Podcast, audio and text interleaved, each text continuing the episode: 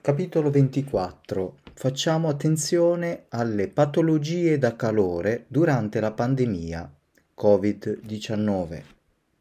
Le estati giapponesi sono spesso molto calde e molto umide, per questo le persone che prendono un colpo di calore sono tante. Per difendersi contro il Covid-19 molte persone usano naturalmente la mascherina o la visiera Vediamo insieme alcuni accorgimenti da adottare durante questa estate. L'estate in Giappone dura da giugno ad agosto. Molti trovano difficoltà a far fronte al gran caldo e all'alta umidità. A questo si aggiunge che ogni anno la temperatura media aumenta. Anche quest'anno sembra che avremo un'estate particolarmente calda.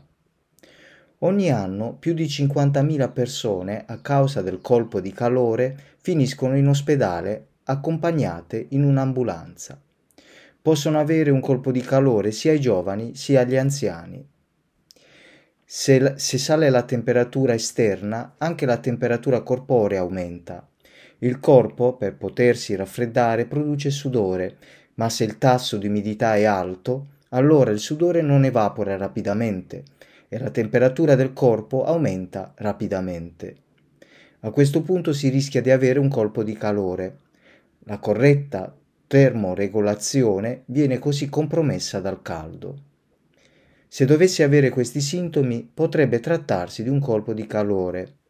Vertigini, viso accaldato, debolezza, nausea, temperatura alta, pelle arrossata, spasmi al corpo e crampi ai muscoli, grande quantità di sudore, non riuscire a bere acqua, non riuscire a camminare bene, non riuscire a parlare, sensazione di confusione. È necessario prestare molta attenzione alle giornate particolarmente calde, umide e senza vento. Anche restando in casa si può avere un colpo di sole, quando fa caldo e per lavoro ci si muove molto o anche mentre si dorme, si rischia il colpo di sole.